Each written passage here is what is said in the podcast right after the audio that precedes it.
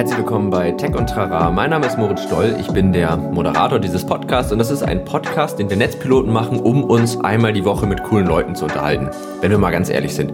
Wir sprechen jede Woche mit verschiedenen Menschen aus ganz verschiedenen Bereichen. Das ist ja sowieso schon super spannend, einfach immer in neue Themenbereiche eintauchen zu können und gucken dann mit denen gemeinsam, was Technologien in diesem jeweiligen Bereich bewirken. Also was sie möglich machen, was sie vielleicht auch nicht möglich machen, wo es noch fehlt. Und das ist auch das, was uns als Redaktion, als äh, Magazin und eben auch als Podcast interessiert, was kann man mit Technologien machen. Es ist immer das eine und das macht auch sehr viel Spaß zu verstehen, wie sie funktionieren.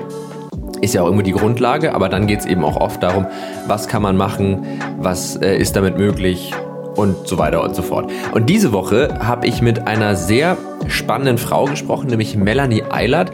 Die ist Bloggerin. Ähm, auf ihrem Blog Melly schreibt sie schon seit 2010 Beiträge über ganz verschiedene Themen.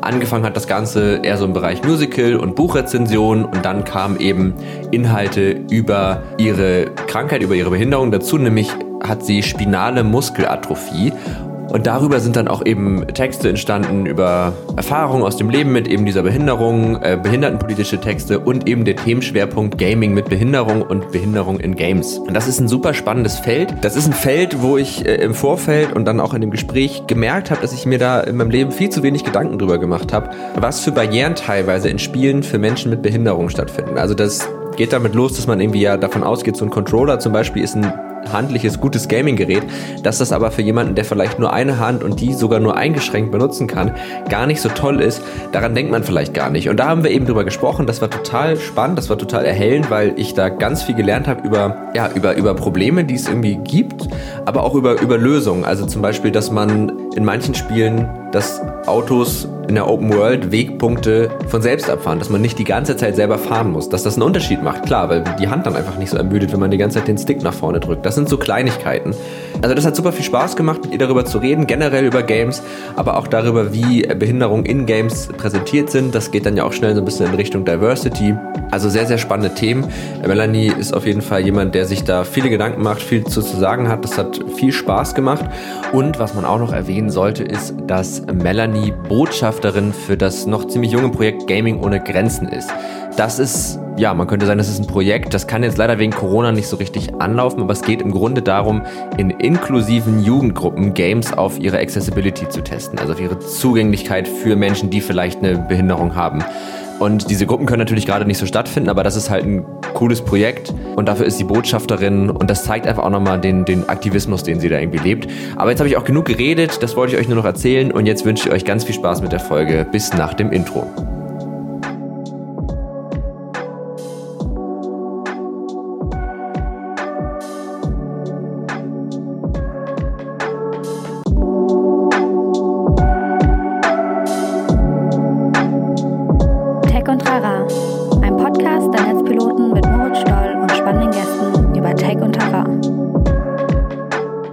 Herzlich willkommen zurück nach dem Intro und vor allen Dingen herzlich willkommen Melanie Eilert. Ich habe gerade Eilert gesagt, aber Eilert wollte ich eigentlich sagen.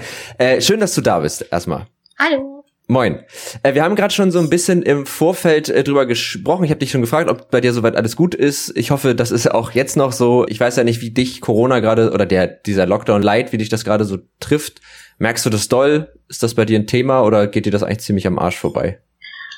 Eigentlich ist es ein bisschen von beidem. Also ich bin jetzt nicht total viel eingeschränkter als vorher, weil ich sowieso mhm. nicht so ein Unterwegsmensch bin, sag ich mal.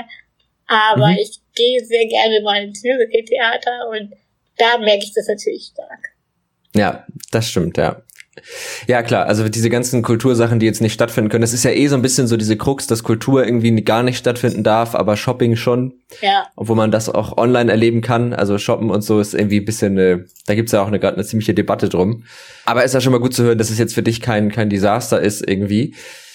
Wir ja, wir wollen ja heute so ein bisschen über das Thema äh, Behinderung in, im Gaming sprechen. Wir wollen so ein bisschen darüber sprechen, sowohl, also was mich zumindest interessiert, wo wir dann hinkommen, das werden wir dann sehen, aber sowohl darüber sprechen, wie Behinderung in Games stattfinden, also aus, sag ich mal, Sicht der, der Charaktere, die in Games auftreten, aber auch äh, sowas wie Barrierefreiheit bei Games. Das ist auch was, wo ich jetzt sag ich mal, in Vorbereitung auf unser Gespräch heute auch ein bisschen mehr so den, das Augenmerk drauf gelegt habe. Und mir ist auch total aufgefallen, dass man das, wenn man jetzt selber keine Behinderung hat, total vergisst. Dass das eigentlich auch total bescheuert ist, weil man sich das ja gar nicht bewusst macht. Ähm, der letzte, die letzte Sache war, da haben wir in der Redaktion darüber geredet. Ich weiß nicht, ob, ob die Among Us was sagt. Mhm. Das spielen ja gerade, genau, das spielen ja gerade alle. Und da gab es jetzt ein Update. Es war nur eine Kleinigkeit, aber da gibt's ja diesen Task, dass man so Kabel verbinden muss. Ich weiß nicht, ob ja. du den kennst. Du hast ja. linksfarbige Kabel, rechtsfarbige Kabel. Ja. Und da haben sie jetzt im neuesten Update so kleine Symbole auf die Kabel gemacht. Und mhm. da kam dann die Frage auf, warum haben die denn die Symbole gemacht? Es gibt doch die Farben. Und dann ist mir so eingefallen, ja klar, weil Leute farbenblind sind und das sonst nicht machen können. So. Richtig, ja. Ja, total. Und äh, zu dir noch mal ganz kurz. Äh, du machst ja deinen Blog Melimä, ne, wo du wo du über Themen schreibst eben genau aus dieser Richtung, also Behinderung, Barrierefreiheit in Games, aber auch unabhängig davon äh, Tests und Reviews machst. Du beschäftigst dich auch mit spinaler Muskelatrophie. Das ist ja auch die Krankheit, die, die du hast, wenn ich das richtig genau, verstanden habe. Ja. ja, genau. Und auf deinem Blog geht's ja schon so ein bisschen auch darum, sich die Dinge anzugucken im Hinblick darauf. Also ich habe zum Beispiel dein Xbox Series X Unboxing und Review gelesen und da sind ja dann auch so Fragen wie mit dem Controller und all solche Sachen, dass das eben möglichst barrierefrei ist. Ähm, habe ich da was vergessen in deinem Schaffen? Äh, ich glaube nicht, weil das war eigentlich schon eine sehr umfassende Zusammenfassung. Sehr gut, dann habe ich es jetzt doch nochmal gegeben. Ach genau, und was man noch dazu sagen kann, du sprichst auch regelmäßig auf Talks, du warst jetzt auch kürzlich auf der Play 20 zum Beispiel, hast auch da über das Thema gesprochen. Ja. Ja. Wenn ich das fragen darf, wie lange hast du diese äh, spinale Muskelatrophie schon? Also ist das, ist das was, womit man geboren wird oder kommt das irgendwann im Leben? Genau, das ist eine genetische Veränderung und ähm, mhm. es gibt verschiedene Schweregrade davon. Aber den Typ, den ich habe, da wird man so ungefähr mit einem halben Jahr auffällig. Also okay. ich habe das quasi seit Geburt, ja. Okay, also das ist jetzt nicht so, dass du irgendwann im Teenageralter oder so ist das eingesetzt und alles hat sich umgestellt, sondern du bist damit ein Stück weit groß geworden. Ja. Ja, okay.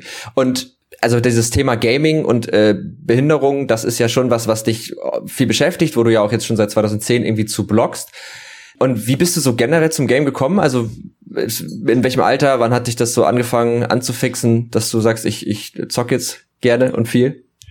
Ja, der, der Gaming-Lebenslauf ist gar nicht so konsistent. Also ich habe ähm, als Kind gespielt. Wir haben meine Cousine und ich ein Super Nintendo mal zu Weihnachten bekommen und ich hatte kurz später mir einen Game Boy Pocket geholt. Damit habe ich so bis knapp Anfang der 2000er gespielt. Mhm. Und dann wurde es aber immer schwieriger, ähm, ja, die Tasten zu bedienen, weil vor allem meine linke Hand mittlerweile kann ich die gar nicht mehr bewegen. Und mhm. ähm, zu der Zeit halt einfach sehr schwierig und es war dann irgendwann mehr Frust als irgendwie Spielfreude, weil es einfach ja in wirklich körperliche Arbeit ausgeartet ist, ähm, ja. Spiel zu spielen. Und jetzt spiele ich eigentlich so richtig erst seit Sommer 2017 wieder.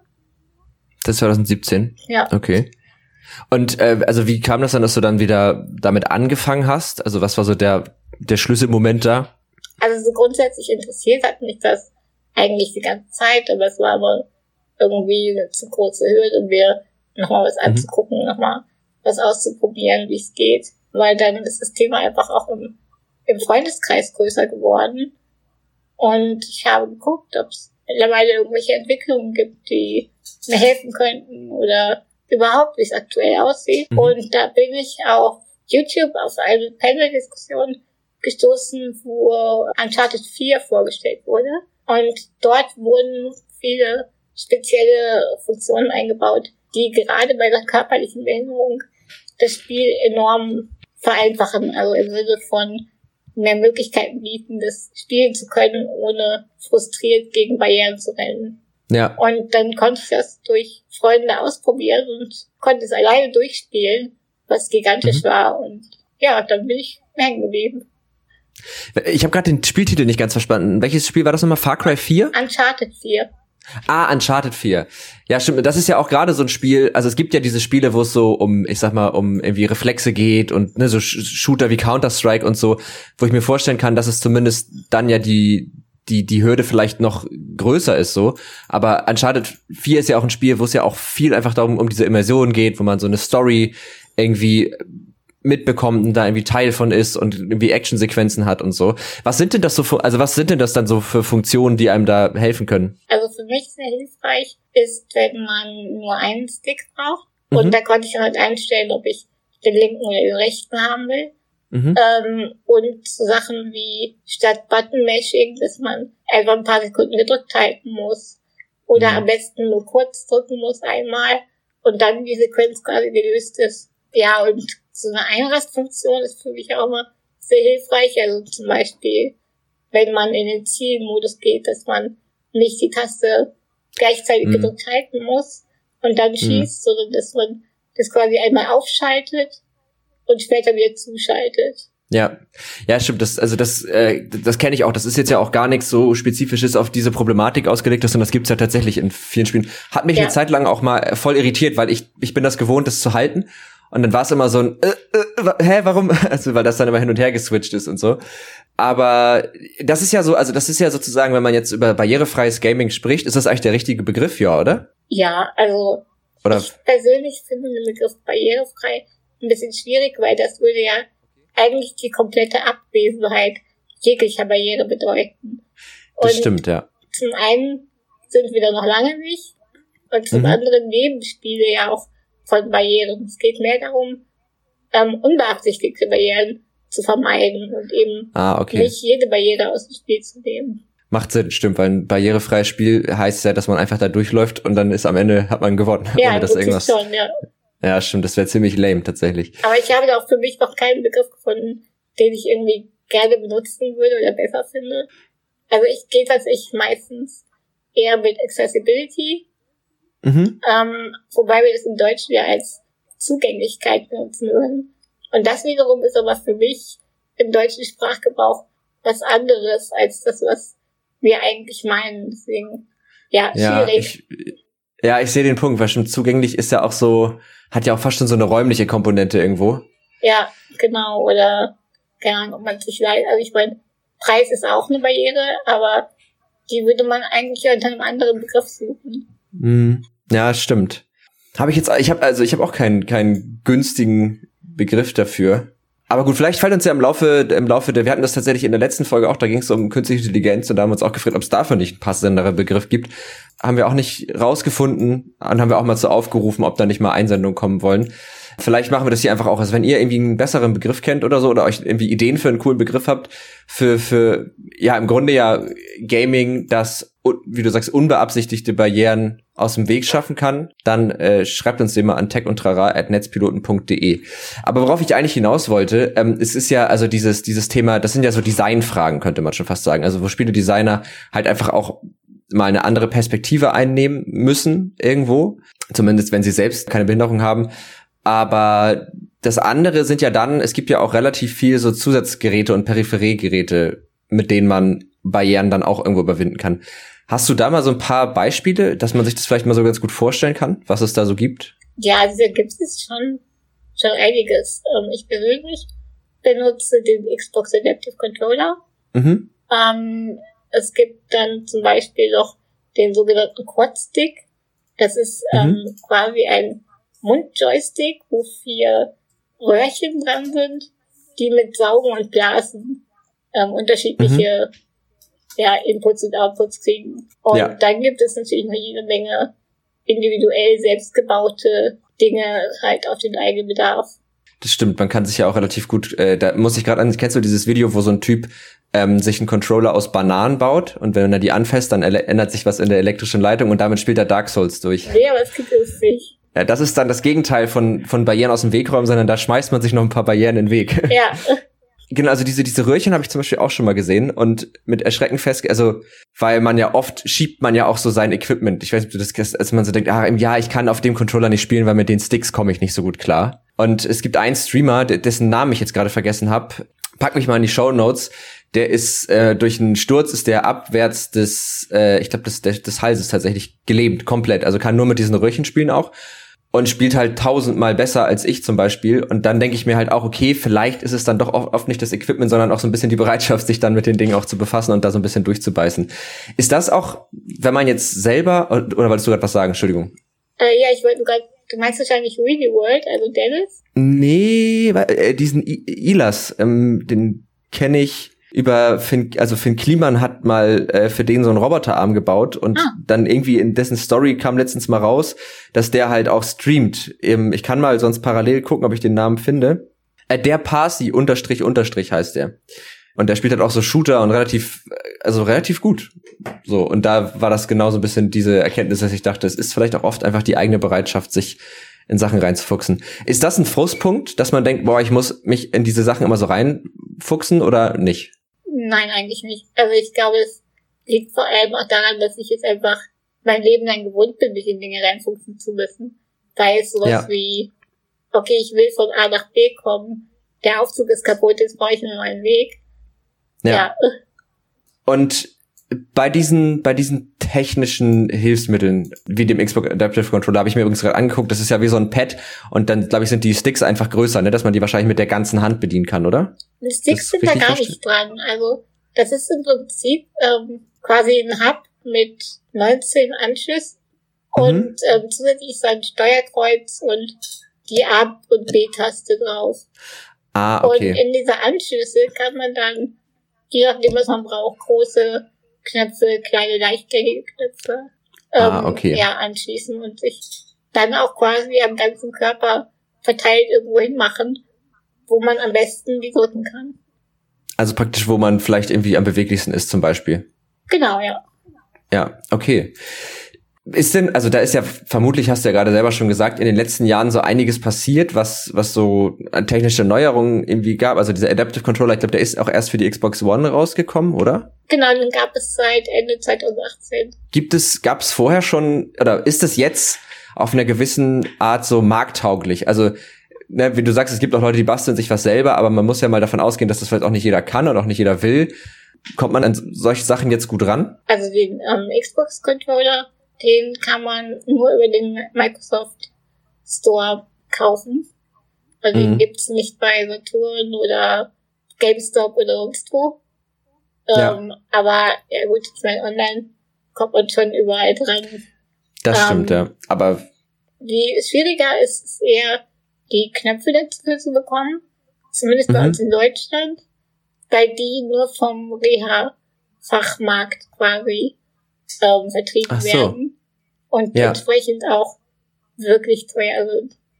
Also ja. es fängt bei 65 Euro für einen einzigen Knopf an. Wie viele Knöpfe hat so ein Controller? 16, 17?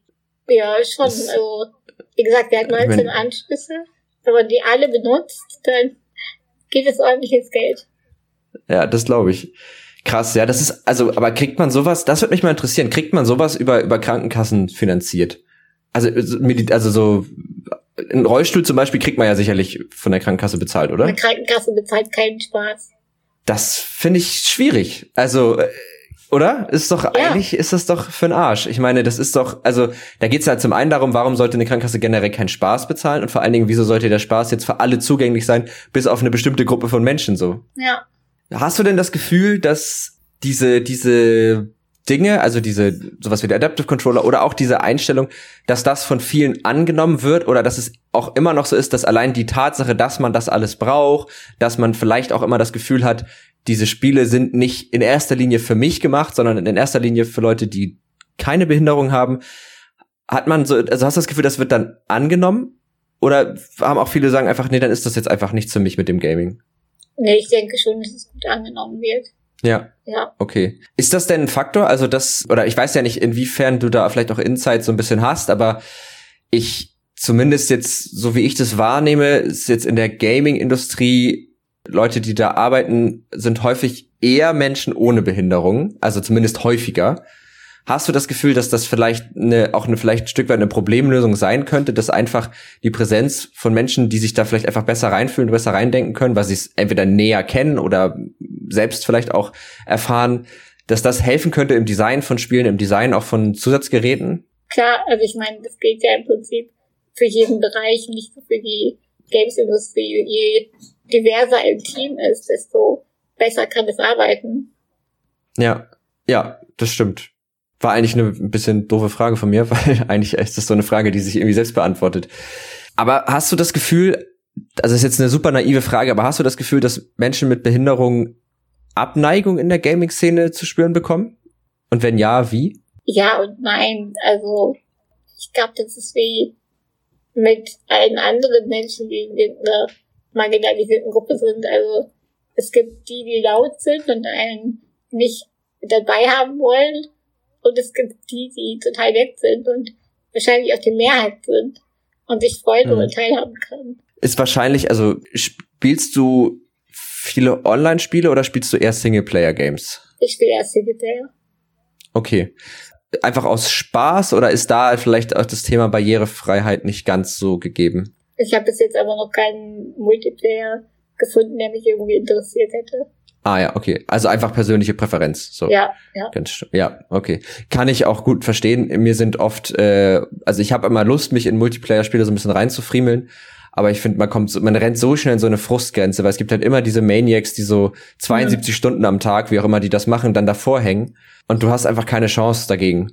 Und das reizt mich dann auch nicht. Ich weiß noch, als Apex Legends rausgekommen ist, das war dieser Battle Royale Shooter, mhm. so der, ich würde sagen, der nächste große nach Fortnite, hatte ich mir dann auch echt, ich war, ich war, das kam am Abend vorher raus, ich habe es nächsten Morgen gespielt und da waren schon Leute Stufe 72 innerhalb von zwölf Stunden. Das heißt, die haben ja zwölf Stunden lang einfach nur das gespielt. Ja.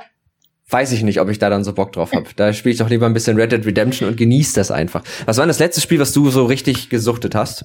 Zuletzt habe ich, ja, so richtig gesuchtet nicht, aber relativ viel Watch Dogs Legion gespielt. Mhm. Da bin ich immer noch nicht ganz durch. Und wie hieß es denn noch? State of Mind von Dedelic, das ist, glaube ich, 2018 rausgekommen. Ja. So, ja. Da musst genau. du mir noch mal kurz auf die Sprünge. Also Watch Dogs Legions kenne ich, das ist ja Ubisoft, Open World, bisschen Hacker. Äh, genau. Und State of Mind ähm, war, das ist, glaube ich, so ein Indie-Game, ne? Ist, ja, also so ein Dedelic-Spiel ist das. Mhm. Ja, ich, ich, also ich sehe es wieder, das ist mit diesen, mit diesen Polygon-lastigeren ja, genau, Modellen und so. Ja. ja. Bist du jemand, der Spiele immer durchspielt? Also, es gibt ja so Menschen, ich spiele zum Beispiel fast kein Spiel durch. Ich höre immer irgendwann vorher wieder auf. Ich versuch's, ja. Also, ich pack schon aus Prinzip nicht gerne Spiele an, die mit 60 Stunden oder mehr Spielzeit werben, weil ich mir denke, wann soll ich das machen? Ja. Und deswegen funktioniert das auch ganz gut. Ja, das kann ich verstehen. Also das ist bei mir halt auch so, dass ich oft äh, gerade diese diese kurzen Spielerlebnisse, die dann aber auch gut und intensiv gestaltet sind, fast schon ja. besser finde als dieses oh ja geil, jetzt 400 Stunden. Okay, ich äh, kündige mal eben meinen Job und äh, mache nur noch das, ja. Genau. Hast du noch, also wir haben ja schon so ein bisschen über über gute Lösungen geredet, wenn es darum ging, so unnötige Barrieren aufzuheben. Also wir hatten jetzt schon äh, das Thema zum Beispiel Button-Mashing irgendwie auszuschalten, dass man vielleicht ein bisschen so Custom Key-Mapping machen kann, also sagen kann, ich möchte nur mit diesem Stick arbeiten oder ich möchte, äh, keine Ahnung, ich möchte nicht den Trigger halten müssen, um Gas zu geben oder das Scope anzuvisieren. Fallen dir noch andere coole Lösungen ein, die es so in Spielen gibt? Also wenn du jetzt noch überlegen musst, ich habe direkt, direkt zwei, aber hast du schon was? Ah, ja, also im Prinzip gibt's da ja eine Unmenge an Dingen, die man tun kann und die ja. auch irgendwer vielleicht so getan hat. Ähm, was ich immer schön finde, ist, wenn das gar nicht so als spezielle Funktion drin ist, sondern quasi im Gameplay enthalten ist. Zum Beispiel, ja. das ist mir jetzt bei Watch Dogs das erste Mal begegnet, aber Assassin's Creed hat es wohl schon länger, dass man mhm. die Wegpunkte auf der Karte auswählt und dann, ähm, ja, bei Watch Dogs halt dem Auto sagt, fahr mich dahin. Und ah. dann muss man nichts weitermachen. Also das Auto mhm. fährt dann selbst und in der Zeit kann ich meine, meine Hand ausruhen, kann mir die Umgebung ansehen und muss aber nicht reagieren, nicht, nichts drücken. Ja, stimmt, das ist, äh, das habe ich auch schon, das gibt's, glaube ich, in The Witcher gibt's das auch. Da kannst du auch, dass dein Pferd dann einfach den Weg abreitet und du musst gar nichts machen. Ist ja auch, also ein nettes Feature so. Ja. Ich habe jetzt letztens, also es ist jetzt ja, ne, also klar, PS5 ist jetzt ja draußen, Xbox Series X ist draußen. Du hast die Xbox, glaube ich, ne, wenn ich das richtig ja. im Kopf hab. Aber ich weiß nicht, ob du die Souls-Spiele mal gespielt hast. Nein. Ja, genau. Ich habe die auch nie so richtig gespielt, weil sie mir auch mal ein bisschen zu schwer waren. Und bei diesen Souls-Spielen ist es ja so, dass diese extreme Barriere, die diese Spiele haben, also die sind ja wahnsinnig schwer und man stirbt ganz oft, das ist super frustrierend, dass die ja für viele Spieler so der Reiz bei der Sache sind. Und ich habe jetzt letztens gelesen, auf Instagram war das so ein Post, dass die sich sozusagen aktiv dagegen entschieden haben, für das neue Demon's Souls, also das Remake, was jetzt für die PS5 kommt, keinen sogenannten Easy Mode einzubauen. Also wo man einfach die Schwierigkeit generell so ein bisschen runterstellen kann, um halt das Spiel trotzdem spielen zu können, auch wenn man es vielleicht sonst nicht gebacken kriegt. Wie stehst du dazu? Ja, das ist, ist so ein Thema, das kommt mit jedem Souls-like irgendwie das Neue okay. auf. Ein Easy Mode ist gut und schön, aber es ist schon auch die, die Holzhammer-Methode, sag ich mal. Also, mhm. Mm, ja, so Schwierigkeitsstufen sind ja immer Container. Also, man stellt die, die Lebensleiste irgendwie so ein, dass die langsam mal weniger wird, wenn man auf leicht stellt. Oder dass ähm, ein Schlag mehr Schaden macht oder so. Aber das ist im Prinzip nicht das, was unbedingt benötigt wird. Also mhm. wichtiger wäre zum Beispiel eben so eine Einradsfunktion oder eine Individualisierung der Steuerung und ja auch so, dass Hinweise auf quasi zwei Kanälen passieren, wie du es eben mit den Kabeln meintest. Also nicht ja. nur Farbe, sondern auch Form. Sowas. Ja. Ja, okay, das, das kann ich verstehen. Das ist, also im Grunde macht man sich damit fast ein bisschen zu einfach, ne? Ja, ja. Ja. Und eigentlich ist es ja dann auch, also es ist ja dann auch nicht mehr das Spielerlebnis, was das Spiel ursprünglich mal designt hat irgendwo, sondern es ist ja dann ein völlig verfälschtes Spielerlebnis, das oder? Das kann man so auch nicht sagen, weil okay. Schwierigkeit ist ja ein ganz subjektives Empfinden. Das heißt, wenn du das Spiel spielst, ähm, ist es für dich schwierig vielleicht, aber für mich ist mhm. es sehr schwierig, weil ich nur mit mhm. einer Hand und zwei Fingern spiele. Ja. Und das macht natürlich auch einen Unterschied. Ja, stimmt. Das stimmt, aber das heißt, du bist generell eher dafür, dass man, dass man die, also dass man die Spiele von vornherein ein Stück weit so designt oder auch äh, die die Steuerung so designt, dass das schon irgendwo in das Spiel integriert ist. Also das ist jetzt nicht irgendwie, ist also äh, keine Sonderfunktion, so hier, das ist übrigens die Funktion, damit macht man sich das leichter, damit macht man das und das, sondern dass man einfach das Spiel von vornherein, dass da Features eingebaut sind, die das halt möglich machen, die man nutzen kann, aber nicht muss. Genau, also dass man halt einfach sich das Spiel auf das individuelle ähm, Bedürfnis zuschneiden kann. Ja. Glaubst du, dass das, also dass das irgendwo in Konflikt steht, teilweise mit dem, mit dem Schaffensprozess? Also auch da bin ich jetzt nochmal so bei den Soul-Spielen, also wenn sozusagen die Kernmechanik ist, bockschwer, ganz viele Knöpfe und du musst super schnell reagieren so. Also meinst du, dass es dann sozusagen so eine Art Spiele gibt, wo man dann einfach einsehen muss, okay, das funktioniert vielleicht nicht, oder ist das auch einfach Faulheit der Entwickler, die da vielleicht nicht genug Mühe reinstecken irgendwo? Äh, ja, es wird nie jedes Spiel für jeden zugänglich sein. Ähm, mhm. Das glaube ich nicht. Das Wichtige ist einfach, dass genug Spiele zugänglich sind, sodass eine Auswahl ja. da ist. Weil gerade ja. bei dieser Souls-Diskussion kommt halt oft dieses, dann ist es halt nicht für dich. Spiel halt was anderes, aber es hm. gibt eben nur wenig anderes. Hm. Ja, okay, verstehe ich. Verstehe ich gut. Aber Ubisoft-Spiele scheinen da generell ganz gut zu sein, ne? Ubisoft hat, ja, fährt eine große Accessibility-Kampagne, würde ich sagen. Mhm. Also wir haben seit April zwei Personen in Vollzeit beschäftigt, die übergreifend über alle Studios dafür sorgen, dass bestimmte ja, Accessibility Standards erfüllt werden. Mhm. Ähm, Ubisoft versucht auch das Marketing barriere zu gestalten, indem sie ihre Trailer mit Audiodeskriptionen versehen und mhm. so. Ja, okay. Also hatte ich nämlich jetzt so von dem, was du erzählt hast, das Gefühl, weil du meintest Watch Dogs und Assassin's Creed und so, das sind ja alles Ubisoft-Titel. Ja. Du oder worüber wir noch gar nicht gesprochen haben, wir haben jetzt viel über Accessibility gesprochen. Ich weiß nicht, ob du da noch einen Punkt zu hast, wo du sagst, das habe ich jetzt irgendwie vergessen. Ich, ich frage da ja total doof und naiv und aus Sicht von jemandem, der sich tatsächlich, bis wir da jetzt uns vereinbart hatten, darüber zu sprechen, gar nicht so viel Gedanken drüber gemacht hat, muss ich ja ehrlicherweise gestehen. Fehlt dir da noch ein Punkt für diese, für diesen Themenabschnitt? Ich denke erst nicht. Okay, dann lass uns mal weitergehen ähm, zu dem Thema Darstellung von Behinderung und Krankheiten in ja, Serien, Film und halt auch vor allen Dingen in unserem Thema ist es ja heute Games. Also was sind so die Probleme oder vielleicht auch die guten Sachen, die du da siehst? Das ist schwer. Also Behinderung und Krankheit wird, wird oft für eher als Mittel benutzt, um, um Angst zu erzeugen, um mhm. einen Horror darzustellen. Und es gibt nur sehr wenig Charaktere, die einfach, ja, ganz normale Charaktere sind und mhm. nebenbei behindert. Ja, stimmt. Mir fällt keiner ein. Also, der gute Charakter ist der Joker aus Mass Effect. Der hat eine Glasknochenerkrankung. Mhm. Aber es wird mhm. nicht weiter, äh, also die ist da, aber die ist kein Teil dessen, was die Geschichte erzählt. Was ist das? Ist das was Gutes oder was? Also ich würde es jetzt intuitiv als was Gutes auffassen. Genau, sagen, das ist einfach ja. da und es ist normal, ja. Würde ich auch sagen. Und äh, mir fällt noch einer ein, also ich weiß nicht ganz, ob es passt, aber Lester bei GTA 5, der, der immer die Raubüberfälle, der hat, glaube ich, eine Gehbehinderung. Also zumindest geht er am Stock und hat irgendwie schweres Asthma. Ist jetzt nicht ganz so, aber ist ja irgendwo auch, das ist so der einzige, der mir sonst noch einfällt. Ja, den kenne ich nicht. Ähm, ah, okay, den, den kennst sein. du nicht, ja. Ja.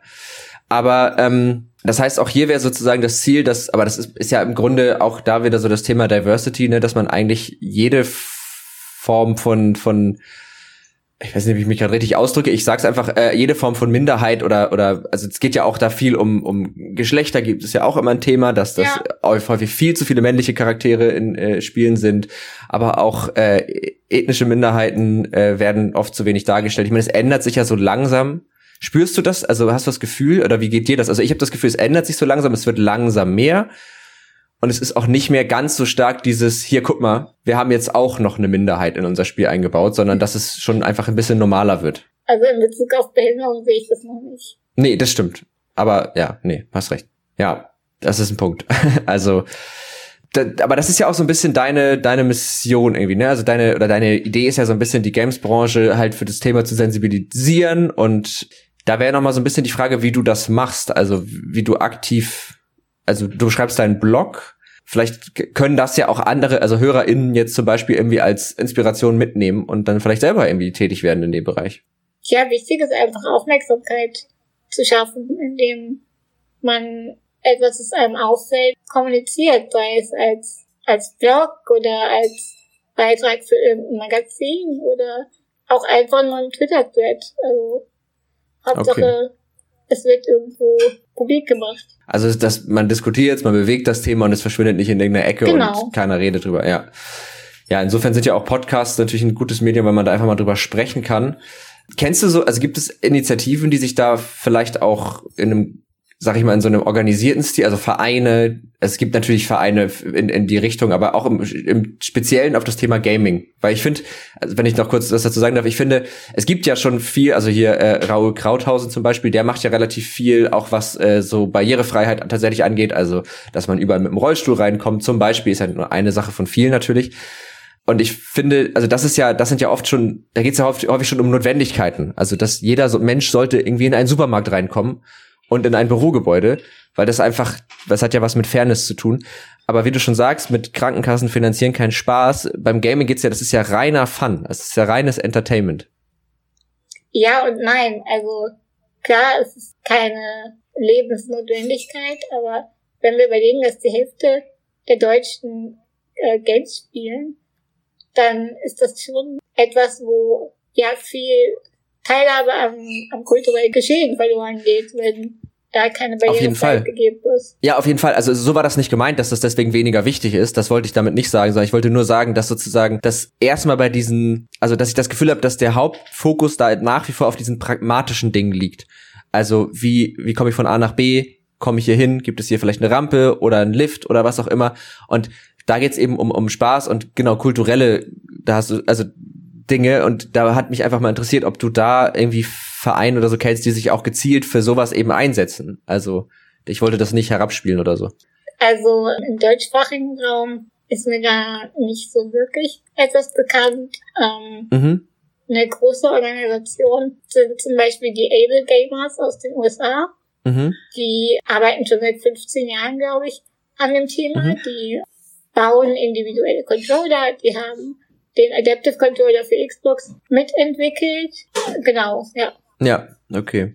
Ähm, eine Sache, die auch noch so, als wir da im Vorfeld so ein bisschen drüber gesprochen hatten in der Redaktion, die wir uns auch noch gefragt haben, ist so, dass ja Virtual Reality jetzt zunehmend ein Thema wird. Und da haben wir uns gefragt, weil das ist ja nochmal eine ganz andere Form, irgendwie mit Games und digitalen Welten zu interagieren. wirft das neue Fragen auf? Gibt das neue Chancen? Wie siehst du das?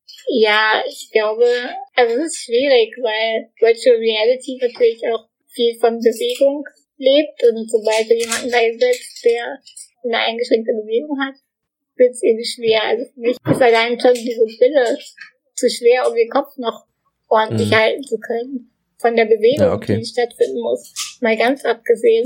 Ich glaube, wichtig ist da wirklich auch von Anfang an Probleme zu kommunizieren, damit die möglichst früh aus dem Weg geschafft werden können. Ja. Weil je eher man anfängt, barrierefreie Konzepte zu entwickeln, desto einfacher und besser klappt das auch. Wahrscheinlich, weil sich dann die Sachen noch nicht so verfestigen und man einfach früher direkt diese Dinge mit einbeziehen kann, ne? Genau. Da wäre jetzt ja, also ich habe gerade mal so nachgedacht und wenn man ähm, so an Virtual Reality denkt, dann gibt's klar immer dieses, man steht im Raum und äh, läuft da irgendwie rum. Klar, das ist, wenn man jetzt eine Bewegungseinschränkung hat, natürlich irgendwie doof. Aber das eine Ding wäre zum Beispiel das Gewicht der Brillen. Dann hätte man aber ja auch die Möglichkeit, also auch hier ist es so, also vielleicht ist das ja eine Chance. Ich denk gerade nur laut, ne? Also wenn ich Bullshit rede, dann sag gern Bescheid. Aber wenn man jetzt überlegt, man hat man fängt jetzt direkt an, weil wir sind ja noch mit VR relativ früh, also so weit fortgeschritten ist das ja alles noch gar nicht. Und man hat vielleicht irgendwie Experiences oder auch Spiele, wo Protagonisten zum Beispiel in einem Rollstuhl sitzen. So, das ist ja, ne, warum nicht? So, und, und die Steuerung von einem Rollstuhl, es gibt doch diese elektronischen Rollstuhl, die man mit so einem Knüppel bedient. Mhm. Das kannst du doch wunderbar auf den Controller übertragen und was für eine extrem immersive äh, Experience ist das eigentlich, wenn du dich im Grunde genauso fortbewegen kannst, wie du das im echten Leben auch kannst, oder, mhm. äh, oder nicht? Das ist ja. eigentlich fast besser als mit dem Controller, weil du ja dann etwas benutzt, was du eh benutzt. Also im Grunde wäre das ja sogar fast, also weil als, als, ich sag mal, gehender Mensch hast du natürlich immer das Problem, dass du beim, beim VR-Spielen diese, diese, diesen Unterschied hast zwischen du bewegst dich, aber dein Körper macht gar nicht das, was dein Körper denkt, dass er macht. Und das könnte man da ja mit dem Rollstuhl zum Beispiel total einfach aushebeln. Ja. Ja. Ja, war nur so ein Gedanke irgendwie. Das ist mir gerade so klar geworden, dass das vielleicht ja eine coole Möglichkeit wäre, da irgendwie äh, neue. Gibt's, macht schon so jemand? Hast du, kennst du solche Projekte zufällig? Ich habe den Namen gar nicht parat, aber ich weiß, dass irgendwer gerade dabei ist, sich ähm, da ein bisschen so zu informieren und auch ja mit schon, ich glaube auch User-Tests äh, dran ist, zu gucken, was kann man machen. Ja, cool. Ich, wir recherchieren das mal und oh, ich hoffe, dass wir es finden und dann packen wir es mal in die in die Show Notes auch von dem Podcast, weil das finde ich super spannend und wäre ja auch was, was vielleicht in in so Hinsicht auf so Erziehung und dieses Thema, also Aufmerksamkeit schaffen dafür, wie sich das anfühlt, wenn man zum Beispiel nicht in jedes Geschäft reinkommt, das dafür könnte man VR doch auch gut nutzen, oder nicht? Ja, bedingt. Also ich bin auch kein Fan von den, ich verbringe einen Tag im Rollstuhl Experimenten, weil es ist einfach nicht mhm. das Gleiche. Okay, Klar merkst ja, du dann, scheiße, ich komme da jetzt nicht in das Geschäft rein. Aber du weißt auch immer, nach heute Abend ist es vorbei. Ja, stimmt. Ist vielleicht ein bisschen, also so, so ein Rollstuhlsimulator ist vielleicht ein bisschen, bisschen irreführend und zeigt ja eigentlich gar nicht das wirkliche Problem, weil da geht's dann ja nur um das akute physische Problem und nicht das, was dann drumherum passiert. So, ja. Ne? Okay, war ein doofer Gedanke. Tut mir leid. Ähm, kommen wir mal zu den Kategorien dieses Podcasts. Ich weiß nicht, ob du in den Podcast schon mal hast reinhören können. Die Möglichkeit hatte ich leider noch nicht. Das macht gar nichts. Das ist eigentlich auch ganz gut, weil auf diese Kategorien sind wir beide unvorbereitet. Also sowohl du als auch ich. Und meine erste Frage an dich ist, äh, was hast du zuletzt gegoogelt? Also was war die letzte Sache, die du dir ergoogelt hast? Gerade eben, wie ich mein tolles Bluetooth-Headset mit meinem Laptop verbinde, weil irgendwie wollte es nicht. Stimmt, ja. Genau, weil man muss dazu sagen, es gab, es gab äh, kurz ein, ein wenig technische Probleme. Ja, das hast du, du erzählt.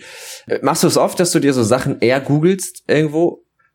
Ist das ja. ein gängiges, eine gängige Lösung? Ja, bei mir auch. Also es ist eigentlich so, wenn ich irgendwas nicht weiß, dann gucke ich auf Google nach, wie es geht. Ich überlege gerade, was ich mir zuletzt ergoogelt habe.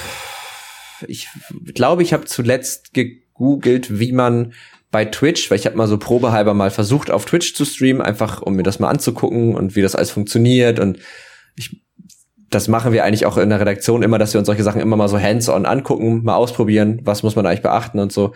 Und da hatte ich das Problem, dass ich in meinem äh, Aufnahmeprogramm oder meinem Streaming-Programm den Chat nicht gesehen habe. Habe hm. aber keine Lösung gefunden. Also habe ich ins Leere gegoogelt sozusagen. Und die zweite Kategorie dieses Podcasts, das war jetzt die Kategorie, was hast du zuletzt gegoogelt? Und die zweite, die ist ein bisschen, vielleicht noch ein bisschen cooler, und das ist die Empfehlung der Woche. Äh, mein Gast und ich sprechen jede Woche eine Empfehlung aus für irgendwas, was meinen Gast und mich begeistert hat. Also das kann alles sein. Wenn du ein Buch gelesen hast, wenn du einen Film geguckt hast, ein Spiel gespielt hast, irgendeinen Talk gesehen hast, alles. Um, ähm, oh, gute Frage. So, wir sind noch mal ganz kurz unter uns und machen ein ganz kleines bisschen Werbung, denn ihr wisst ja, wir sind nach wie vor in der Netzpiloten Creative Tech Season. Das heißt, wir geben euch auf netzpiloten.de Inspiration, Tipps, Tricks, Anleitungen, Einordnungen für Möglichkeiten, die ihr habt, indem ihr Technologien nutzt und irgendwas Tolles macht. So, das ist jetzt auch eine Zeit, in der wir gerade leben, die sich dafür ganz gut eignet. Wir sind wieder im Lockdown.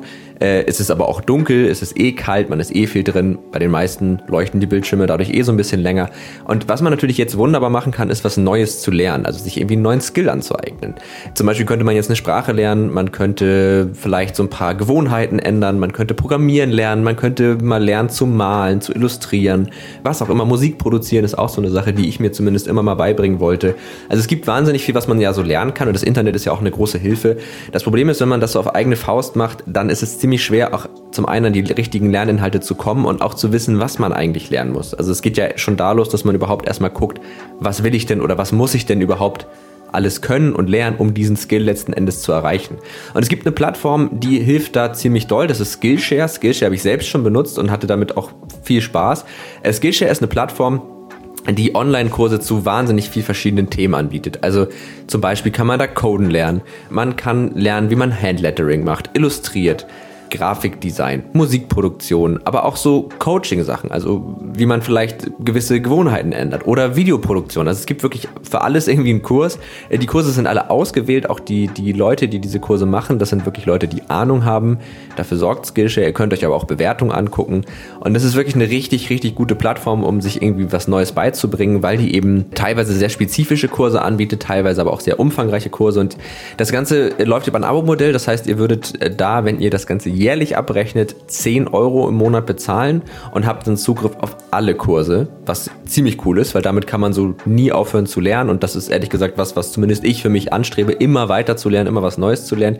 Äh, wenn ihr das Ganze nur monatlich machen wollt, dann kostet euch die Premium-Mitgliedschaft 14 Euro und dann habt ihr aber auch Zugriff auf alle Kurse. Und jetzt kommt es zu dem entscheidenden Teil, wenn ihr das über unseren Link macht, dann könnt ihr das Ganze 14 Tage kostenlos testen und euch danach entscheiden, ob ihr das Abo weiterlaufen lassen wollt oder wieder canceln wollt. Das heißt, vielleicht findet ihr auch nur einen Kurs, den ihr unbedingt machen wollt, dann macht es auf jeden Fall über den Link, dann habt ihr 14 Tage lang Zeit, das Ding zu testen, könnt es dann wieder kündigen und habt was mitgenommen, ohne auch nur einen Cent dafür zu bezahlen. Genau, also schaut einfach am besten mal in die Shownotes des Podcasts. Äh, da habe ich euch auch nochmal einen Artikel verlinkt, wo wir generell über Skillshare geschrieben haben, aber auch einen Artikel, wo wir über das Online-Lernen geschrieben haben an sich. Äh, die sind vielleicht ganz interessant und ihr findet da auch den Provisionslink, über den ihr dann eure 14-tägige Probemitgliedschaft bei Skillshare aktivieren könnt. Das war's mit der Werbung. Ich wünsche euch jetzt weiter viel Spaß mit dem Gespräch mit Melanie Eilert. Wir hören uns nach der kurzen Musik wieder.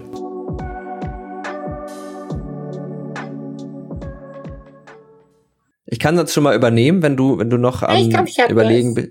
Okay, Und cool. zwar habe ich zuletzt auf Netflix die Serie The Society geguckt. Das ist ja, ja so ein Jugenddrama quasi. Und zwar mhm. fahren die zu einem Schulausflug und irgendwie war eine Straße gesperrt und dann dreht der Bus um und die kommen wieder zurück. Aber alle Erwachsenen sind plötzlich weg.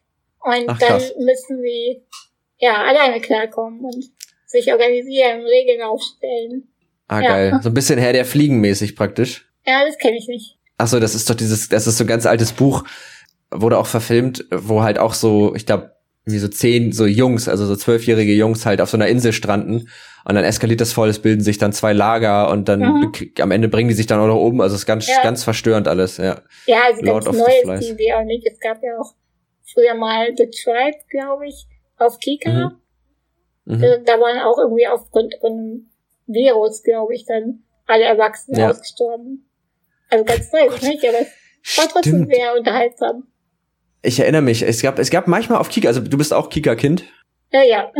Ja, ich auch. Ich, bei mir war, also bei uns war Super RTL nicht so, nicht so da, bei uns gab es immer Kika. Es gab auf Kika manchmal auch so ein bisschen verstörende Sachen, ne? Also wo man so dachte, oh, das ist aber irgendwie, doch ganz schön harter Tobak. Ich ja. weiß noch, ich fand auch Bernd das Brot immer ein bisschen verstörend. Ja, das habe ich tatsächlich gar nicht so viel geguckt, weil ich, ich das immer schon ja. merkwürdig fand. Genau, weil das war so merkwürdig. Allein, dieses, allein, dass dieses Brot immer in diesem luftleeren Raum da war, weißt du, immer in diesem mhm. komplett weißen. Und die Vorstellung, dass der da so gefangen ist, fand ich irgendwie so uh, beklemmt. Und dann gab es doch diesen lebenden Brokkoli. Ja, genau, und Chili ist Schaf. Ja, genau. Das, das Schaf war ja noch okay, das Brot ja. auch. Aber bei dem Brokkoli habe ich mich mal gefragt, wie kommt man denn darauf? Also, das ist so das letzte Gemüse, was ich, glaube ich, zum Leben erwecken würde, wäre ein Brokkoli. Okay, meine Empfehlung der Woche. Jetzt habe ich gerade schon gesagt, ich habe schon was, das äh, stimmt gar nicht so richtig. Ach doch, genau. Äh, wo wir über Games und Games-Industrie gesprochen haben. Ich habe gerade eine Serie angefangen, ist auf Apple TV gibt es die leider nur. Äh, das ist immer ganz cool, wenn man sich nämlich ein neues iPhone kauft, kriegt man scheinbar ein Jahr gratis Apple TV Plus und dann Zugang zu den ganzen Sachen. Äh, und die heißt Mythic Quest. Da geht's, das ist eigentlich eine, ja, ist nicht wirklich eine Sitcom, ist aber eigentlich so eine lockere Comedy-Serie. Die ist jetzt auch nicht gut. Also, dass man sagen könnte, da hat sich jetzt jemand selbst übertroffen.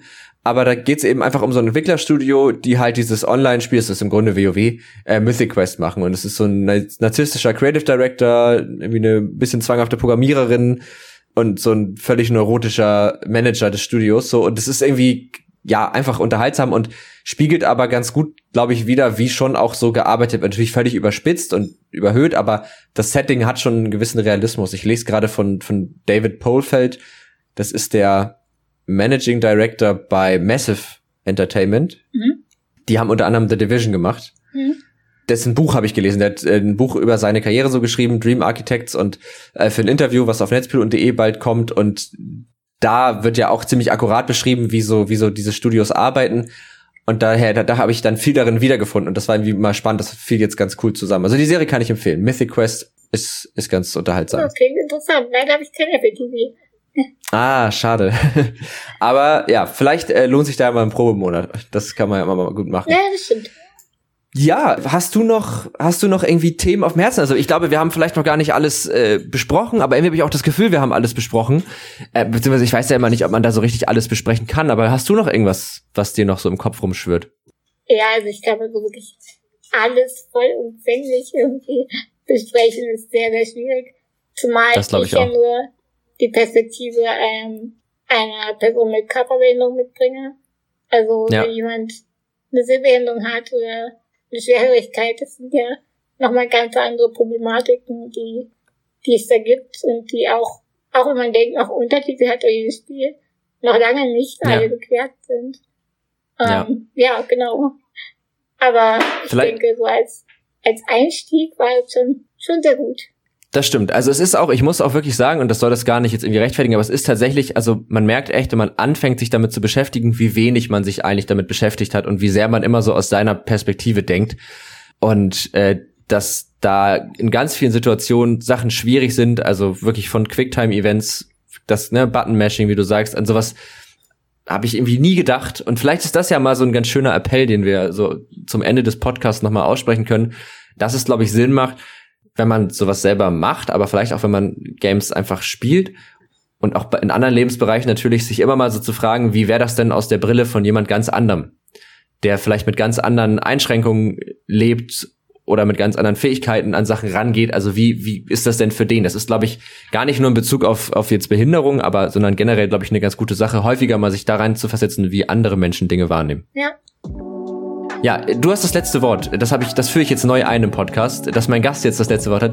Äh, bevor du das hast, möchte ich noch ganz kurz sagen, wenn ihr noch Fragen zu dem Thema habt oder Diskussionen oder irgendwie denkt, oh, was hat er denn da heute geredet? Da habe ich aber noch was zu sagen, das gefällt mir nicht oder gefällt mir gut oder keine Ahnung, oder ihr möchtet Melanie noch was fragen, dann schreibt uns das, wie gesagt, an techundtrara.netzpiloten.de oder ihr findet uns auf Twitter, Facebook und Instagram unter Netzpiloten und auf Twitter findet ihr uns auch nochmal unter Tech und Trara.